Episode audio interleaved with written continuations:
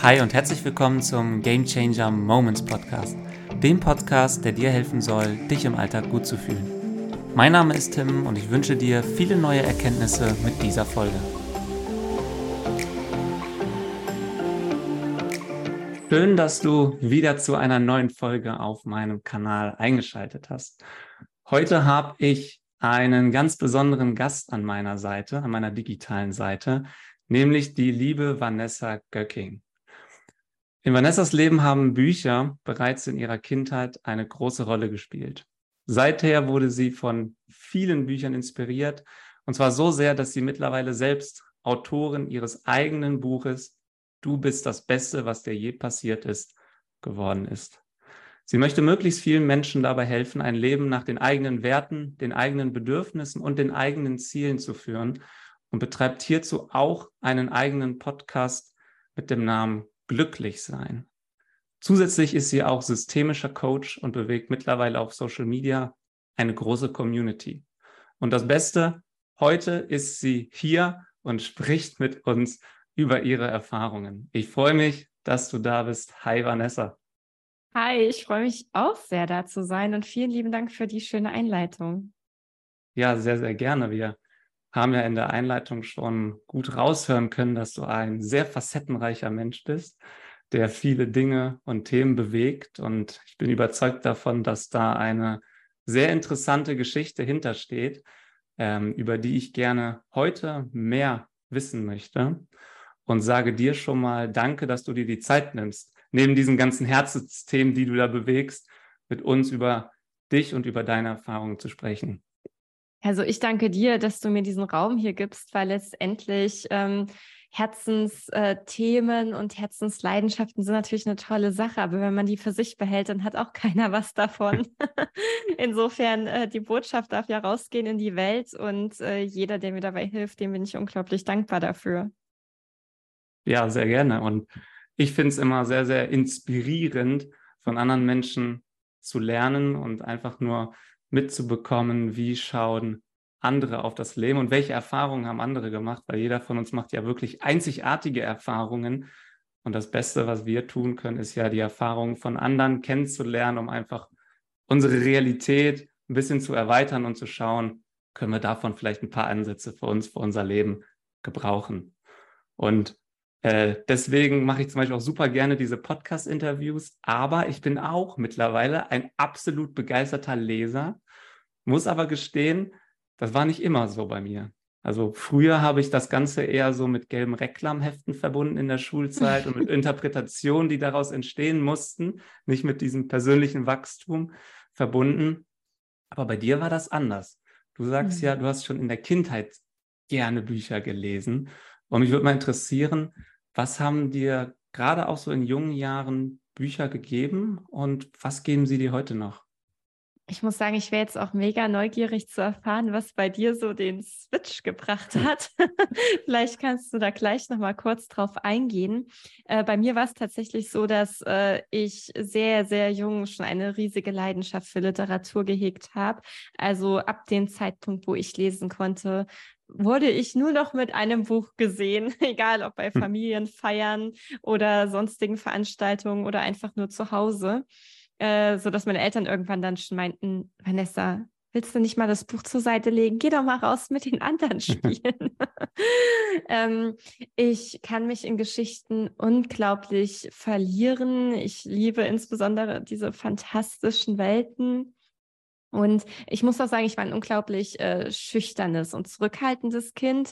Dazu noch äußerst kränklich. Also ich hatte viel Mittelohrentzündung und andere ähm, ja, Immunschwäche-Geschichten. Und ähm, Bücher waren zum einen etwas, was immer ging. Also auch wenn ich krank auf der Couch lag, lesen ging halt letztendlich, anders als jetzt wild draußen zu toben.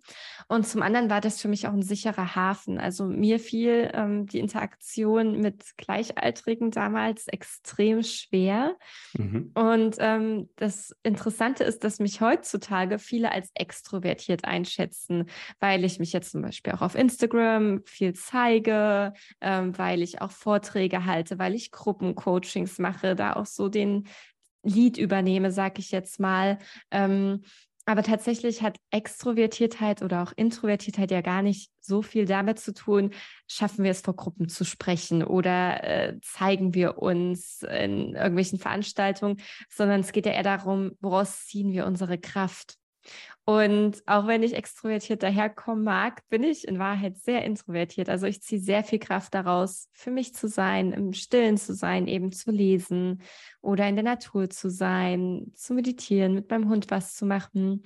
Und ich ziehe auch Kraft aus den richtigen Menschen, in Anführungszeichen, Menschen, die mir nahestehen, mit denen ich tiefgründige Gespräche führen kann. Mein Freund, meine beste Freundin, ähm, meine Familie. Ähm, aber was ich wirklich unglaublich anstrengend finde, ist Smalltalk. Äh, ich finde es auch anstrengend, große Gruppendynamiken. Ja, auch wenn ich neue Menschen kennenlerne, finde ich das schön, so im Eins zu eins oder in einer kleinen Gruppe. Aber sobald es sehr, sehr viele Menschen werden und es wird vielleicht auch laut, finde ich das direkt anstrengend. Mhm. Und äh, insofern sind Bücher für mich auch mal tolle Freunde gewesen, die erzählen Geschichten, ohne zu laut zu sein. Cool, weil ich muss sagen, ich habe mich da gerade in vielen Punkten wiedererkannt. Und was ich super interessant finde, was du gerade erwähnt hast, ist auch dieses Phänomen, wie wir anderen Menschen aufgrund von sehr auffälligen Merkmalen oder Charaktereigenschaften ganz viele unbekannte Charaktereigenschaften einfach zuordnen und der Meinung sind, Mensch, wenn die da vorne steht vor einer Gruppe und erzählt, wenn die sich auf Social Media zeigt, das ist eine total extrovertierte äh, extrovertierte Person in allen Lebensbereichen. Und ich finde es immer so spannend zu sehen, äh, dass ein Mensch so facettenreich sein kann und sagt so, ja, das ist ein Teil von mir, aber das ist nicht 100 Prozent Vanessa, sondern das ist ein Teil von Vanessa. Finde ich genau. super interessant. Und das sind ja nicht nur Charaktereigenschaften, die uns mhm. zugesprochen werden. Und die Gesellschaft spricht uns ja äh, ständig irgendwas zu. Ja, mhm. ich meine, ähm, ich hatte es erst letztens äh, mit, äh, mit einer Bekannten. Das ist ähm, ganz witzig. Die hat hier in Erfurt ihr Büro an einer Stelle, die ähm, ich sag mal, sehr bekannt ist. Die Kremer Brücke sagt ähm, vielleicht dem einen oder der anderen, was ist so hier eine der Hauptsehenswürdigkeiten. Mhm. So eine süße, bebaute Brücke. Ich glaube, die älteste oder die größte bebaute Brücke Nordeuropas. Ich weiß es gar nicht.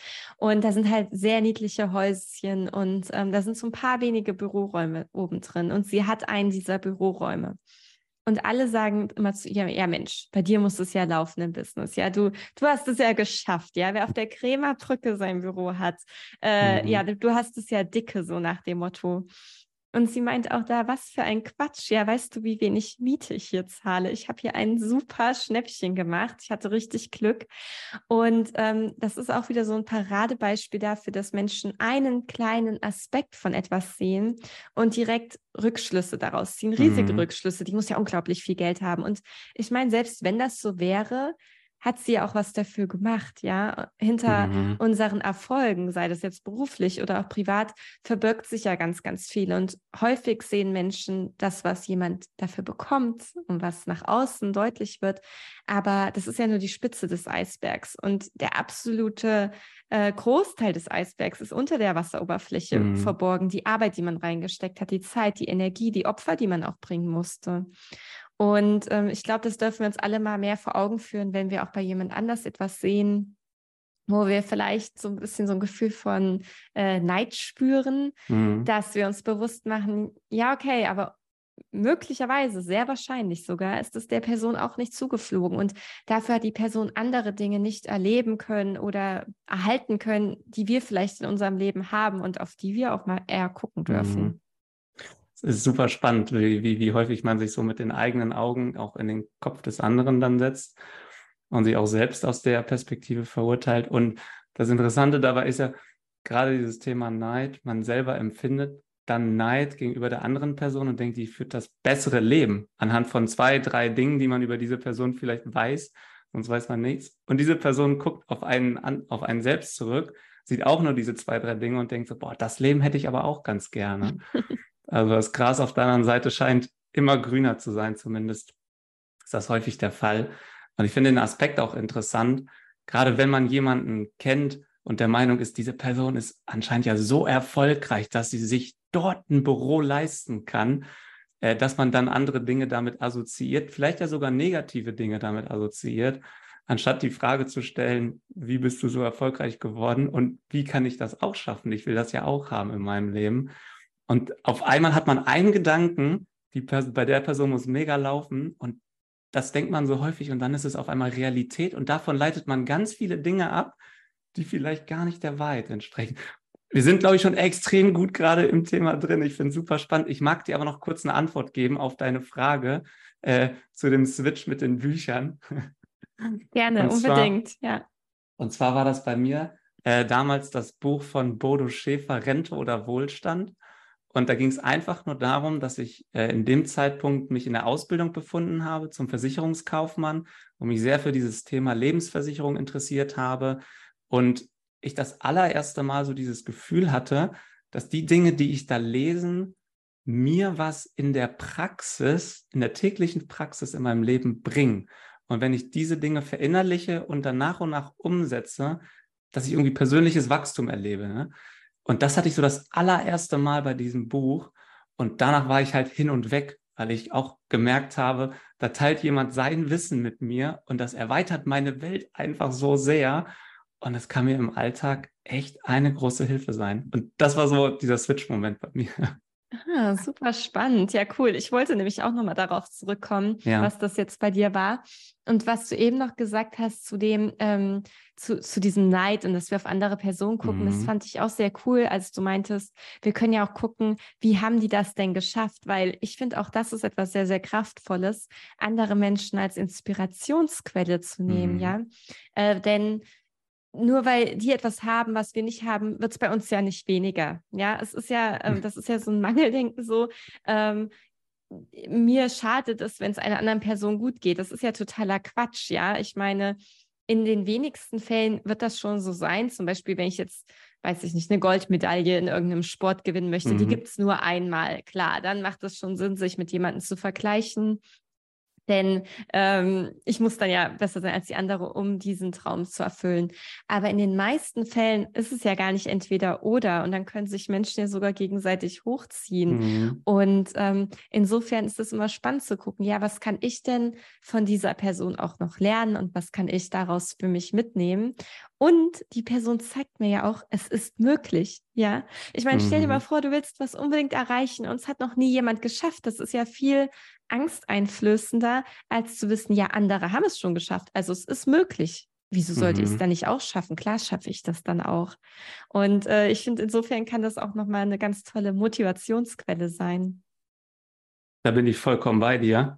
Ich glaube, was, was mir damals erst schwer gefallen ist und das ist mir dann mit dem Laufe der Persönlichkeitsentwicklung leichter gefallen, meine bis dahin bestehenden Überzeugungen über den Haufen zu werfen, weil diese Person in der Praxis bewiesen hat, dass die eigentlich falsch sind, aber ich so sehr daran festhalten wollte, dass ich es irgendwie nicht für wahr haben wollte, dass diese Person jetzt so und so erfolgreich geworden ist. Das ist mir damals schwer gefallen, aber da hat mir halt die Persönlichkeitsentwicklung total beigeholfen, mich da zu öffnen und dann wirklich Menschen als Inspiration zu sehen. Jetzt ist es aber so, gerade ja auch durch Social Media und ähnliches, ist der Grad zwischen Inspiration und sich selber unter Druck setzen, was hat die Person schon erreicht, was habe ich noch nicht, ja sehr, sehr schmal. Mhm. Ähm, wie würdest du jemandem empfehlen, damit umzugehen, der sagt, irgendwie setzt mich das mehr unter Druck, als dass es mir Inspiration gibt? Runter da. also im, im, Zweifelsfall würde ich wirklich ja. sagen, äh, lösch dein Instagram-Profil, pausiere dein Facebook-Profil, eliminiere die App von deinem Smartphone. Ich zum Beispiel habe Instagram nie privat genutzt. Ich bin im Januar letzten Jahres auf Instagram gekommen und ich wusste mhm. von Anfang an, für mich wird das eine Business-Geschichte sein. Ähm, und ich muss auch sagen, auch jetzt bin ich kein riesiger Fan davon, weil mal abgesehen davon, was du meinst, dass es schnell zu Vergleichen führt, ja, und einen unter Druck setzen kann, mag ich dieses Kurzlebige da nicht. Also Leute äh, geben sich Mühe und produzieren, also es gibt auch komische Sachen, aber viele produzieren wertige Inhalte, ja, erstellen da vielleicht schöne Grafiken, machen Fotos, schreiben Texte.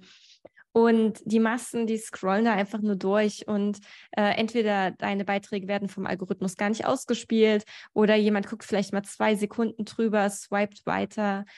Und äh, ich finde, das ist sehr, sehr schade, weil es mhm. dieser, diesen Inhalten einfach nicht gerecht wird. Und dazu kommt noch, dass man ja auch eine begrenzte Zeichenanzahl hat und insofern auch gar nicht so sehr in die Tiefe gehen kann bei vielen Themen. Und was ja dann auch noch besonders gut wirkt, ist, wenn man polarisiert, schwarz-weiß-Ding. Mhm. Ja, ist mir aufgefallen, bringt die meisten Likes. Finde ich sehr schade. Ich finde, in unserer Welt gibt es schon viel zu viel Schwarz-Weiß-Denken.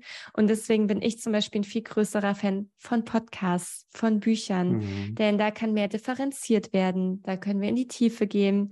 Da kann auch gezeigt werden, ich sehe das so und so. Und gleichzeitig gibt es auch andere Sichtweisen. Und das sind die Hintergründe dafür.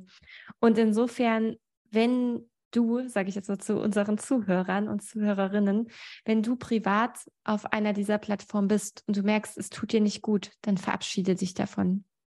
Es ist genauso wie wenn du merkst, äh, eine, ein bestimmtes Nahrungsmittel tut mir nicht gut, bei Tomaten, bei Ananas, irgendwie kriege ich da immer einen kratzigen Hals, wie auch immer, verabschiede dich davon. Es gibt Menschen in deinem Umfeld, die dir nicht gut tun, die immer nur meckern und jammern. Ja, wir alle meckern und jammern mal. Aber wenn du das Gefühl hast, die rauben dir permanent nur Energie, du möchtest das nicht mehr, dann hast du das Recht und du darfst und du solltest es auch für dich umsetzen und durchsetzen, dich davon zu verabschieden, dich davon zu entfernen und äh, deine Energie eben auch sinnvoll einzusetzen und zu schützen. Ich finde den Vergleich, den du gerade angestellt hast, mega spannend, weil bei so etwas wie einem Lebensmittel, du hast gerade von der Tomate gesprochen, wenn wir merken, die tut uns nicht gut, vielleicht haben wir auch eine Intoleranz oder ähnliches, dann lassen wir es einfach weg, weil wir wissen, okay, es tut uns nicht gut. Aber mit so vielen anderen Dingen im Leben, mit dem Umfeld oder mit Social Media oder mit ähnlichen, merken wir, okay, irgendwie lässt mich das gar nicht in so ein Gefühl kommen, dass ich sage, ja, heute war ein geiler Tag, sondern oh, heute zweieinhalb Stunden Social Media oder ähnliches gemacht. Und man wird ja irgendwie immer noch träger und noch träger davon. Äh, und da hat man diese Klarheit dann nicht bei diesem Thema, weil es irgendwie schwerer fällt und wahrscheinlich auch, weil es als unverzichtbar gilt mittlerweile, dort aktiv zu sein, irgendwie in die Sichtbarkeit zu gehen. Das muss man ja gefühlt heutzutage damit man halt gesehen wird und damit auch alle wissen, was du machst, weil so ist ein bisschen auch mein Blick darauf, wenn du nicht darüber sprichst und es nicht zeigst, dann hast du es gefühlt nicht gemacht. Und das ist ja diese Denkweise im Äußeren und nicht im mhm. Inneren zu sagen, ich mache das und es reicht mir, dass ich weiß, dass ich das gemacht habe. Riecht auch ein Riesenthema, was wir wahrscheinlich hier und heute nicht lösen können.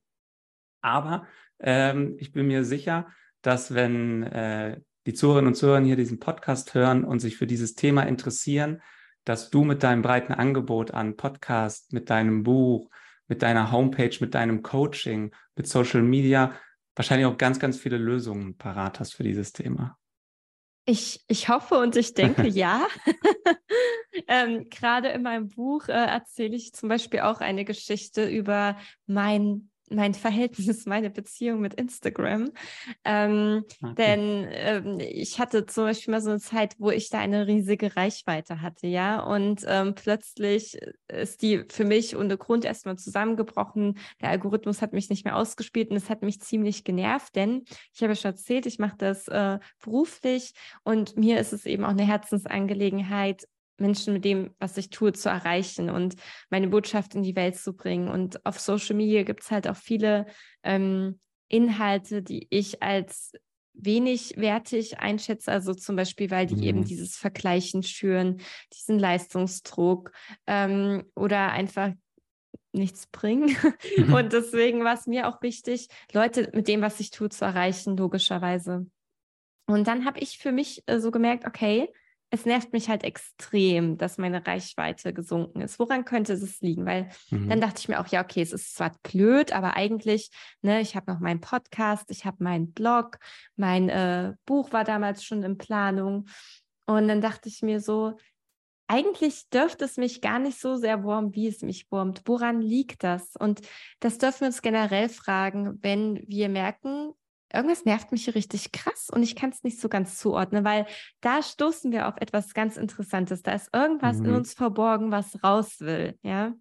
Und ich konnte das dann tatsächlich einer, einem Kindheitserlebnis zuordnen, beziehungsweise diversen Kindheitserlebnissen, wo ich dann gemerkt habe, ich fühle mich vom Algorithmus unfair behandelt. Also ich hatte mhm. den Glaubenssatz in mir, das ist gemein. Andere werden hier bevorzugt und ich werde benachteiligt. Und ich konnte das wirklich zuordnen, verschiedene Situationen, die ich in meiner Vergangenheit erlebt habe und die diesen Glaubenssatz in mir erweckt haben. Und letztendlich hatte meine Genervtheit gar nichts mit Instagram zu tun. Ja, das war nur so ein Auslösereiz. Äh, aber dieser Auslösereiz hat mir eigentlich gezeigt, woran ich eigentlich arbeiten durfte, nämlich an diesem Gedanken, an dieser Annahme über mich und die Welt, dass ich zu kurz komme.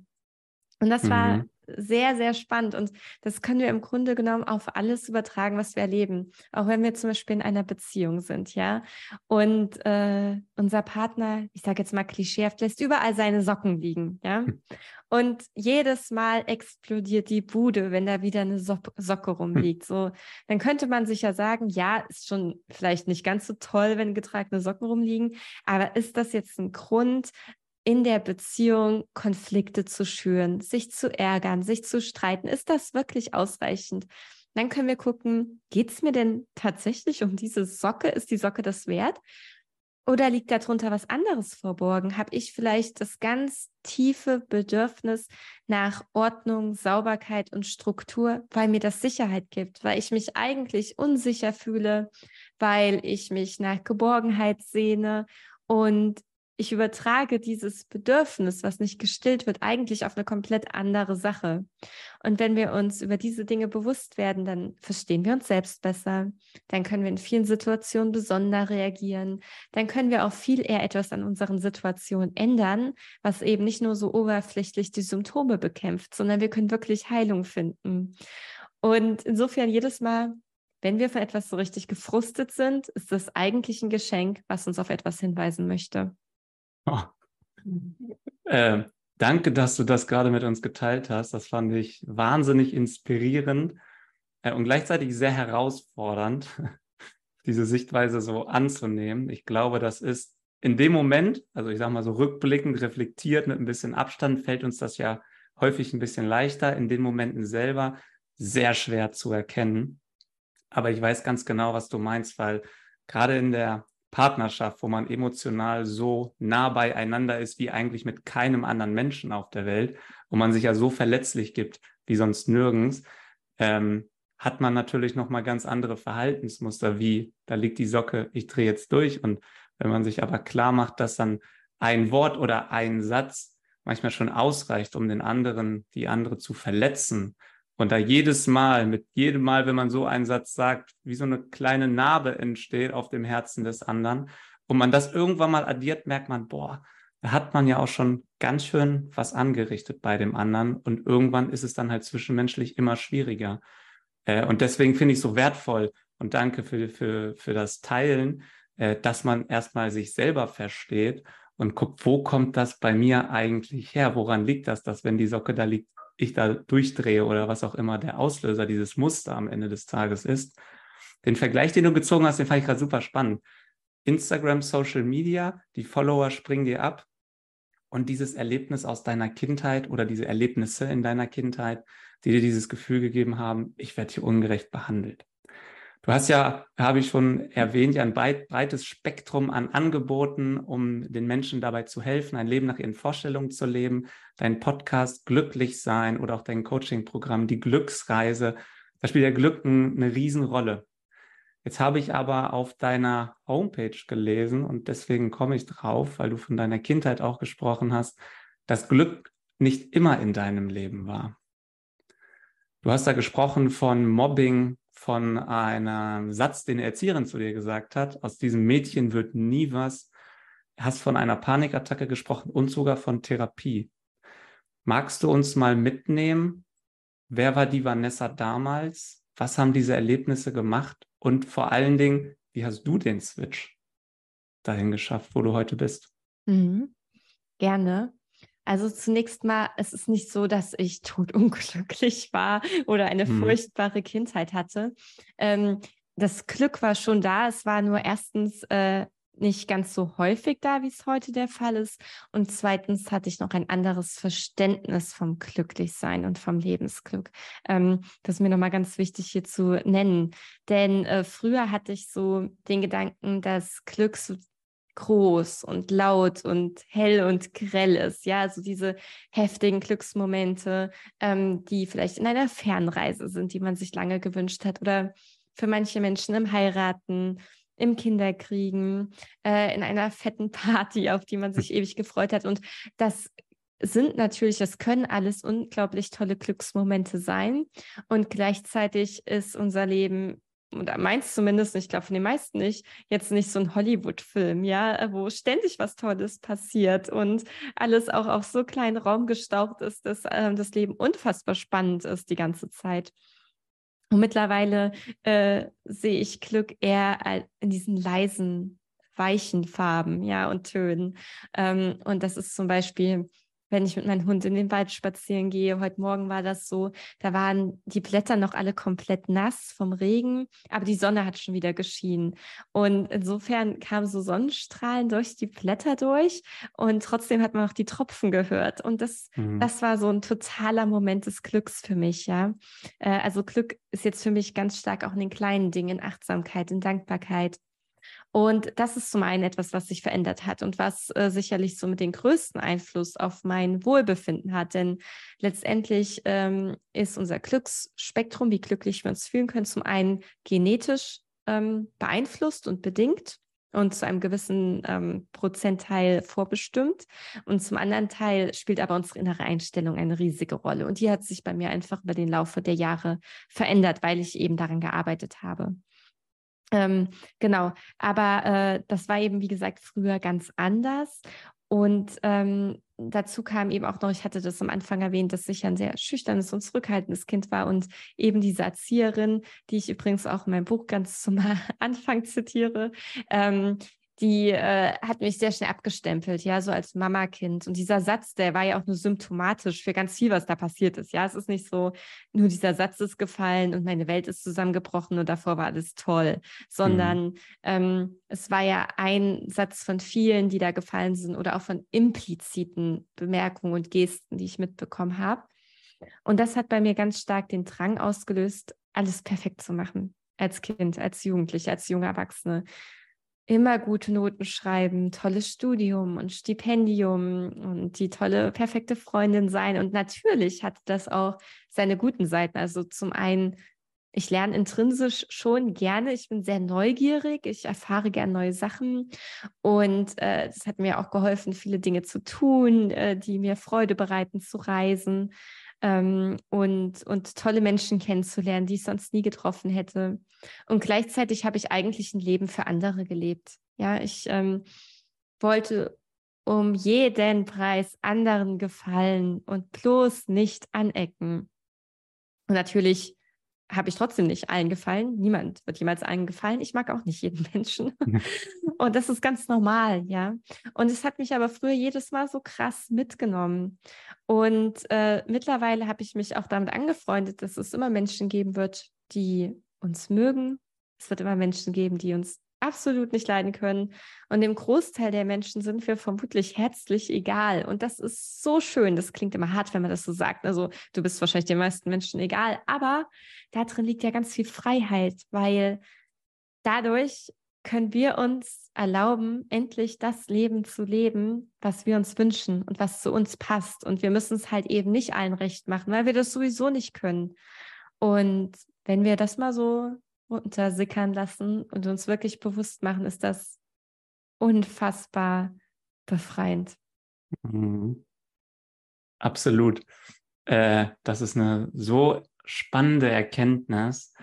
Ich habe einmal eine richtig interessante äh, YouTube-Umfrage gesehen. Ich kann nicht mehr zuordnen, wer das war.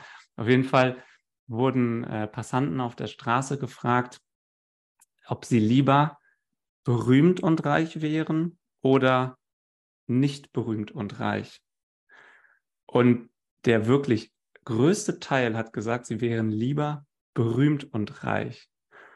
Und das ist genau dieses Thema, über das wir eingangs gesprochen haben, dieses Zuordnen von nur positiven Eigenschaften aufgrund von zwei, drei, vier positiven Eigenschaften, die wir wahrnehmen. Ähm, und der Meinung zu sein, okay, wenn, wenn ich jetzt da im Mittelpunkt stehe und in Cristiano Ronaldo bin, der überall erkannt wird, äh, das ist ja super, genau das soll mein Leben sein. Aber ich glaube, wenn man sich mit dieser Person mal unterhält, und da gibt es ja auch dieses Projekt oder die, äh, die, dieses, ähm, diese Studie, wo sie ihn einfach mal in irgendein Café gesetzt haben und er sollte irgendwie einen Tee trinken, wie viele Fotos muss er in der Zeit machen, wie, bis er diesen Tee getrunken hat. Und das waren irgendwie drei, dreistellige Anzahl an Fotos oder so ähnlich. Oh Gott. Und du denkst so, wir, wirklich, also das wünschst du dir lieber als unbegrenzte finanzielle Möglichkeiten, aber du bist anonym, du kannst machen, was du willst und eigentlich interessiert es gar keinen. Du hast nicht diesen Druck, irgendwie abliefern zu müssen und du hast kannst alles machen, alle Freiheiten eigentlich. Und das ist interessant, ne? wie, mhm. wie wir da drauf gucken und dass wir da teilweise uns Dinge einreden, solange bis wir daran glauben. Und wenn wir eigentlich mal hinter die Facetten gucken, und deswegen ist ja auch Podcast-Interview so interessant. Und ich weiß ja, du machst es auch total gerne, andere Menschen zu interviewen über ihr Leben. Es ist ja einfach so interessant zu sehen, okay, wie ist das wirklich? Welche Erfahrung hat dieser Mensch wirklich gemacht? Und äh, deswegen fand ich das gerade so, so, so inspirierend, dass du das mit uns geteilt hast. Ja, also ich muss dir sagen, ich wäre definitiv lieber reich und nicht berühmt. und und äh, ich, ich musste da auch gestern erst dran denken. Ähm, ich äh, hatte einen Artikel gesehen äh, online von einer Schauspielerin, die am mhm. Strand fotografiert wurde und ein ganz tolles Sixpack hat.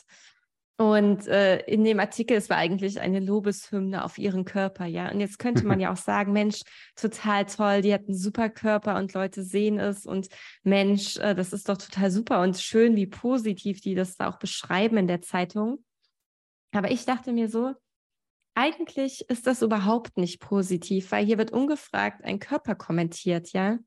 Und ja, selbst wenn sie für dieses Sixpack gearbeitet hat und jetzt es wirklich mit Stolz präsentiert und sich selbst damit schön findet, wer sind wir denn, dass wir andere Körper ablichten und bewerten, das ist schön und das ist nicht schön. Also ganz ehrlich, ich möchte nicht, dass mein Körper bewertet wird, egal ob ich jetzt zu dem Zeitpunkt gerade ein Sixpack habe, was ich vermutlich nicht hätte, oder wenn ich es nicht habe, ja, weil äh, ich, ich weiß nicht, das ist doch mein Körper und ähm, Genau, und da musste ich halt auch wieder dran denken, wenn du so im Mittelpunkt stehst, wird ständig alles von dir bewertet und gemessen und das ist doch furchtbar anstrengend. Wie, wie gelingt es dir im Alltag, sowas nicht zu bewerten? Weil ich, ich sehe ich seh den Punkt total, den du gerade gesagt hast, dass wir als Gesellschaft, also das, was gut ist und das, was schlecht ist, entsteht ja eigentlich nur daraus, wo gibt es den größten gesellschaftlichen Konsens zu welchem Thema und dann wird das einfach so akzeptiert. Mhm. Und wir mhm. sind ja mittlerweile aber zum Glück an einem Punkt, wo in großen Teilen der Gesellschaft, vielleicht ist es auch nur die Bubble, in der ich lebe, aber äh, so nehme ich es zumindest wahr, ja auch genau über diese Themen gesprochen wird. Es ist viel wichtiger, dass wir mehr Individuen haben und jeder so sein kann, wie er wirklich ist. Und wir wollen gar nicht die Klone von der Stange, weil dann haben wir weniger Eindrücke und weniger Perspektiven aufs Leben. Wie, wie gelingt dir das im Alltag? Also ich bewerte auch unglaublich viel. Also es ist in unserer menschlichen Natur, ja, dass, dass wir hm, Dinge erstmal in Schubladen stecken. Also äh, mhm. klischeehaftes Denken ist insofern erstmal normal, denn unsere Welt ist ja unglaublich komplex und kompliziert und permanent prasseln unfassbar viele Eindrücke auf uns nieder und unsere Sinne sind eigentlich die ganze Zeit auf Alarmstufe, ja. Und um die Welt besser zu verstehen, um die Komplexität so ein bisschen rauszunehmen, ist es erstmal ganz normal, dass wir Dinge in Schubladen stecken.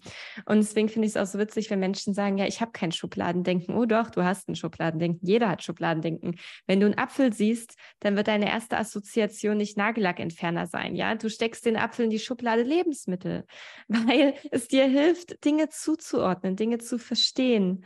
Ähm, und insofern mache ich das genauso wie jeder andere Mensch. Ich glaube, ein wichtiger Schritt ist, äh, sich dann zu hinterfragen, was denke ich da eigentlich? Und vor allem Dinge nicht einfach nachzuplappern oder lose zu bewerten, sondern einen Raum zu schaffen, ja, einen klitzekleinen Moment des Nachdenkens und Reflektierens. Und wenn ich dann jetzt zum Beispiel meine Nachbarin sehe und ich habe den Eindruck, dass sie abgenommen hat und ich finde das schön, dass sie abgenommen hat, weil ich das auch gern möchte oder weil mhm. sie davor meiner Meinung nach zu viel gewogen hat oder was auch immer, ja, dass ich nicht direkt hingehe und sage, ach Mensch, hast du abgenommen, sieht ja toll aus, sondern dass ich mir das einfach spare, weil unter Umständen ist das gar kein Kompliment. Vielleicht wollte sie gar nicht abnehmen, vielleicht hat sie eine Krankheit, was auch immer. Also wir können Menschen sehr schnell verletzen oder zumindest auf den Schlips treten, wenn wir unsere Erwartungshaltung und unsere Standards auf diese Menschen überstülpen. Mhm. Und insofern glaube ich, ist der erste wichtige Schritt gar nicht so sehr, dass wir unser Denken komplett umkrempeln, sondern dass wir zumindest erstmal an unserer Kommunikation arbeiten. Mhm. Das ist ein super spannender und absolut wichtiger Punkt, meiner Meinung nach auch. Ich hatte ein, über ein ähnliches Thema ein Gespräch mit einem meiner besten Freunde letztens. Da sind wir hier so durch äh, Hannover spaziert äh, und kam auch auf dieses Thema Kommunikation gerade zwischen Menschen, die sich sehr nahe stehen. Und das war interessant zu sehen, ähm, weil wir da total unterschiedlich, also nicht total unterschiedlich, aber schon ein Stück weit unterschiedliche Sichtweisen auf das Thema hatten. Und er zum Beispiel gesagt hat, naja, Tim, wenn wir uns sehr, sehr eng sind, wir sind super Freunde, dann müssen wir uns ja die ehrliche Meinung jederzeit sagen können. Und ich habe zu ihm gesagt, du unter engen Freunden sollte man ehrlich zueinander sein, aber du musst halt auch immer schauen, was ist der andere für ein Mensch und wie kommen Botschaften bei ihm an? Wie sage ich das? Wie verpacke ich das? Weil am Ende des Tages geht es meiner Meinung nach, wenn wir kommunizieren, häufig auch gar nicht so um den Inhalt, sondern um das, wie bringe ich das beim anderen eigentlich rüber? Weil das ist ganz entscheidend dafür, finde ich, wie der andere sich fühlt in deiner Gegenwart. Und ich habe mir irgendwann mal die Frage gestellt, äh, warum gibt es eigentlich Menschen, die, wenn sie dabei sind auf einer Feier, bei einer Veranstaltung oder wie auch immer, dass ich nicht so viel Lust da habe hinzugehen? Und wieso ist das bei anderen Menschen anders? Und auf die freue ich mich. Und mir ist aufgefallen, weil ich mich in deren Gegenwart einfach anders fühle. Mhm. Das liegt häufig daran, dass der eine ganz anders mit mir umgeht als der andere. Und ich finde das, was du gerade beschrieben hast, fasst das sehr, sehr gut zusammen, was ich gerade versucht habe, mit vielen Worten zu umschreiben. dass nämlich Kommunikation super wichtig ist und wir einfach auch mal sch drauf schauen müssen, was kann sowas auch vielleicht bei der anderen Person anrichten. Das heißt ja nicht mehr, dass wir nicht mehr rausgehen sollen und ehrlich gemeinte positive Dinge zu anderen Menschen sagen sollten, aber dann sollten sie möglichst konkret sein und wir sollten auch schon die andere Person einschätzen können, äh, wie könnte sie das jetzt auffassen. Mhm, ich da bin da ganz, ähm, ganz bei dir. Und äh, was du da auch meintest, klar, es gibt manche Menschen, auf die freuen wir uns und andere, auf die freuen mhm. wir uns eher nicht so sehr. Äh, ich glaube, das kennen wir alle ganz gut. Was machst du denn, um dich von Menschen abzugrenzen, die dir vielleicht nicht ganz so gut tun? Also erstmal versuche ich es zu reflektieren, ganz am Anfang, wenn ich eine solche Situation mehrfach wahrgenommen habe äh, wenn es einmalig passiert, dann, dann reflektiere ich erstmal, okay, wie war die Situation? Und mittlerweile, mittlerweile ist es so, dass ich Dinge, wenn ich das Gefühl habe, zwischenmenschlich ist hier gerade irgendwas nicht richtig, dass ich die Dinge direkt anspreche bei dieser Person. Und das hilft mir total, im Endeffekt diesem Konflikt auszuweichen und zu sagen, äh, ich schluck das jetzt hier alles runter und nimm das jetzt mit, weil ich mich vielleicht gar nicht traue, jetzt meine Meinung zu vertreten, weil ich vielleicht gar nicht mhm. wert bin, dass ich hier für meine Meinung einstehe. Und das war für mich ein, ein Riesenschritt, eine Riesenüberwindung, äh, das offen und ehrlich anzusprechen und halt wirklich zu, zu mir und zu meinen Gefühlen, wie ich mich fühle in dem Moment zu stehen. Und das hilft mir schon mal am Anfang total, rauszufinden, wer ist eigentlich der andere und natürlich, wie häufig kommen solche Situationen vor? Also wenn ich merke, in der Gegenwart einer, Situ äh, in der Gegenwart einer Person fühle ich mich sehr, sehr häufig nicht gut. Ich gehe aus dem Gespräch raus und denke so, boah, irgendwie bin ich voll energielos. Äh, dann versuche ich mich von dieser Person einfach abzugrenzen. Entweder mhm. indem ich sie nicht mehr sehe oder indem ich halt auch das Gespräch auf ganz bestimmte Dinge nur lenke. Und was, was mir immer aufgefallen ist, ich gebe so einer Person in einem Gespräch relativ wenig Resonanz. Also wenn wir uns unterhalten, dann ist das ein angeregtes Gespräch, dann möchte ich dir Resonanz geben zu dem, was du gesagt hast, das Gespräch am Laufen halten. Bei, bei einer Person, wo ich nicht dieses Gefühl habe, da bin ich dann eher ein bisschen ruhiger und wenn du aus der Situation nicht raus kannst, gibt es ja auch manchmal, da sitzt mhm. du da zusammen, ich weiß nicht, äh, auf einer Feier oder so, äh, dann nehme ich mich ein bisschen aus dem Gespräch einfach raus in dem Moment und versuche einfach, mich nicht zu beteiligen, weil ich möchte mich dann auch nicht in irgendwelche Dinge reinsteigern. Ja, kann ich äh, sehr, sehr gut nachvollziehen. Und wir hatten es ja so von ähm, Bewertung und so. Und das ist ganz ja. witzig, weil ich habe dir zugehört und gleichzeitig habe ich mich beobachtet bei meinen Gedanken, die ich dazu hatte. Und ich habe gemerkt, wie ich dich äh, direkt zugeordnet habe und dachte mir so, ist bestimmt harmonieliebend. Ja, absolut.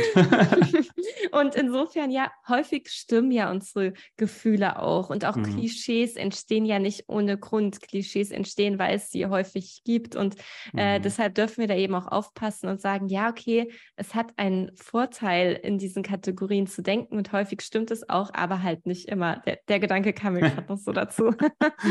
Super interessant, aber hast du vollkommen recht. Also ich bin sehr harmonisch aufgewachsen und deswegen bevorzuge ich das heutzutage tatsächlich immer noch. Ja, cool. Also äh, geht mir auch so. Ich äh, bin auch ein harmonieliebender Mensch. Ich kann zum Beispiel nicht schlafen gehen, wenn ich mich mit jemand gestritten habe. Also ich möchte das immer an dem mm. gleichen Tag noch klären. Und da gibt es ja auch unterschiedliche Meinungen zu. Manche sagen auch ja, manchmal geht dann erst nochmal die Emotion so ein bisschen raus und am nächsten Tag kann man es mit einem kühleren Kopf klären. Ähm, aber für mich sind das die schlimmsten Nächte, wenn ich Sachen nicht noch am gleichen Tag klären kann. Mhm. Mir geht's, mir geht's eins zu eins, wie du es gerade beschrieben hast. Und das ist ja auch das Interessante, dass äh, so viele Konzepte gibt und es gibt nicht den richtigen Weg, sondern jeder von uns muss halt schauen, was bin ich für ein Typ? Bin ich eher der Typ, der sagt, ich kläre das am Abend dann noch einmal komplett durch und schlafe dann lieber die Nacht drüber und habe dann am nächsten Tag das ruhigere Gemüt? Oder bin ich eher der, der sagt, bitte am Abend vorm Einschlafen, wenn ich schon im Bett liege, bitte gar nicht so ein Thema, weil das beschäftigt mich einfach nur noch so lange. Und gerade wenn wir im Bett liegen, uns nicht bewegen, wir sind ja überhaupt in gar keiner Energie mehr drin, da passiert ja nichts anderes, als dass der Kopf und die Gedanken sich die ganze Zeit drehen und drehen und drehen und malen Horrorszenarien. Das ist für mich auch immer so mit das Schlimmste eigentlich. Deswegen sage ich auch mal bitte kurz vorm Schlafen gehen und direkt nach dem Aufstehen. Da bin ich auch kein Freund von diesen Themen, weil die beschäftigen einen zu lange. Vanessa, genau, ja. ich möchte dir ganz kurz, weil es mich super interessiert, ähm, eine Frage stellen. Und zwar will ich nochmal auf dein Buch zurückkommen, weil das interessiert mich total. Ähm, jetzt ist wahrscheinlich der geringere Teil der Zuhörerinnen und Zuhörer Autor. Und das ist ja etwas, was auch nicht jedem im Leben zuteil wird. Ähm, wir haben gerade schon ein bisschen darüber gesprochen gehabt, du hast ein bisschen aus deiner Vergangenheit erzählt, wie du es geschafft hast, diesen Switch hinzukriegen in deinem Leben. Ähm, wie ist, wie, wie ist dieser Prozess von, ich habe jetzt viele Bücher gelesen, ich bin inspiriert, ich will auch anderen das geben, was mir diese Bücher gegeben haben. Ich habe diese Idee zu, ich habe ein fertiges Buch. ja, also äh, zunächst mal äh, war ich in einer sehr ähm, glücklichen Situation, wenn man vom mhm. Zufallsglück sprechen möchte, dass mehrere Verlage auf mich gekommen sind und gefragt haben, hey, hättest du nicht Lust auf ein gemeinsames Buchprojekt zum Thema mhm. Glück? Genau. Und äh, für mich stand ja schon immer fest, ich möchte mal Autorin sein. Mhm. Eigentlich Fantasy-Autorin, was ich auch immer noch mal machen möchte. Ähm, aber ich hatte halt äh, verschiedene große Lebensträume und ich sehe da hinten bei dir auf dem Bücherregal das Kartensets, glaube ich, von John Strelacki, oder? Ganz genau. ich war ein großer Fan von John Strelacki. Äh, für alle, die nicht kennen, das Café am Rande der Welt oder Big Five for Life hat er geschrieben. Das ist auch ein ganz, ganz toller Mann, hatte ich auch bei mir im Podcast. Und das Kartenset habe ich auch zu Hause so. Und John Strelacki spricht ja auch äh, von den Big Five for Life, also den fünf großen Dingen in unserem Leben, die wir uns unbedingt erfüllen wollen. Und eines meiner Big Five for Life war, Fantasy-Autorin zu sein. Ein anderes ist, cool. war und ist, Menschen zu helfen, ihren Weg ins Glück zu finden, sie dabei zu begleiten, ihre eigenen Bedürfnisse kennenzulernen, das Leben zu kreieren, was zu ihnen passt, lernen, Grenzen zu setzen, sich selbst mehr zu lieben. Und ähm, gewissermaßen habe ich beide Ziele, beide Big Five for Life schon so ein bisschen verfolgt, weil ich schreibe auch nebenbei in meiner Freizeit an einem Fantasy-Roman und ich bin ja als Coach tätig und begleite Menschen dabei, eben ein passendes Leben für sie zu kreieren und mehr Glück in ihr Leben einzuladen. Und ich hatte aber bis zu dem Zeitpunkt nicht darüber nachgedacht, beide Träume zu verbinden. Klingt jetzt für mich im Nachhinein total offensichtlich, Aber der Gedanke kam mir zu dem damaligen Zeitpunkt einfach noch nicht, bis ich eben von diesen Verlagen angesprochen wurde. Und da ist es mir wie Schuppen von den Augen gefallen. Und da ging es eigentlich ganz schnell. Also ich war mit verschiedenen Verlagen in Absprache und äh, die waren auch alle toll und die haben mit Sicherheit auch alle ihre äh, Stärken und Kompetenzen und so weiter. Ähm, aber ich habe mich dann für den MVG-Verlag, also die Münchner Verlagsgruppe, entschieden, weil sich das so vom Bauchgefühl her richtig gut angefühlt hat. Also meine Ansprechpartnerin, die Sandra, die war immer super zackig im Antworten, hm. super nett. Wir hatten direkt so einen Draht, so eine Wellenlänge. Und ähm, ich dachte mir, wenn ich schon ein Buch schreibe, dann soll es sich auch gut anfühlen, auch der ganze Prozess dahinter. Habe ich dann relativ schnell einen Vertrag unterschrieben. Und ähm, der Schreibprozess war letztendlich nur zwei Monate, äh, konzentriertes Schreiben. Ich hatte das Ziel, fünf Seiten ungefähr, vier bis sechs äh, Buchseiten pro Tag und habe mich mhm. da auch mhm. sehr strikt dran gehalten. Ähm, und da sagen dann häufig viele so, oh was, so schnell? Man braucht für ein Buch viel länger. Hm. Aber ich habe mir die Inhalte da ja nicht erst ausgedacht. Ich meine, ich habe ja da niedergeschrieben, was ich davor schon die ganze Zeit entweder erlebt oder in meinem Beruf praktiziert habe. Und insofern ist es ja nicht so, dass ich dann erst Literaturrecherche gemacht habe und habe mir irgendwelches Wissen angeeignet, sondern es ist halt echt rausgeflossen aus meinen Fingern. Es war total wow. verrückt. es war richtig schön. Und ähm, der längste Prozess, oder ich sag mal, der Bärenanteil, der kam zu meiner Überraschung erst danach. Und das war halt wirklich so Lektorat, Korrektorat, Coverdesign, Titel, Pipapo, hm. ähm, wo dann nochmal gute sechs Monate dann tatsächlich ins Land mhm. gegangen sind. Ja. Das ist dann der Rattenschwanz, den das nach sich zieht. Aber ich finde es beeindruckend, wie sehr man auch da erkennt und alle meine Zuhörerinnen und Zuhörer kennen mittlerweile John Strelecki und die Big Five for Life. Sehr gut. Weil ich mache bei, bei ihm und Greater die Big Five for Life Coaching Ausbildung. Also ich lasse mich dort zum Coach ausbilden. Und mhm. eins meiner Big Five for Life war, ihn einmal in den Podcast hier zu holen. Und ich habe ihn letztens, als wir auf dem Greater Festival waren und er da war, habe ich einmal Mut zusammengenommen und ihn gefragt tatsächlich, und da warst du mir auch eine totale Inspiration, weil er ja auch bei dir im Podcast war und ich hatte mir das Interview auch im Vorfeld angehört und fand es einfach so bemerkenswert, wie authentisch du in diesem Podcast-Interview warst und wie wertschätzend du mit ihm umgegangen bist. Und ich finde, das ist eine der größten Herausforderungen immer, wenn man ein Podcast-Interview macht, so rüberzukommen und vor allen Dingen seinem Gegenüber dieses Gefühl zu geben. Äh, das oh, fand danke. ich total, total inspirierend.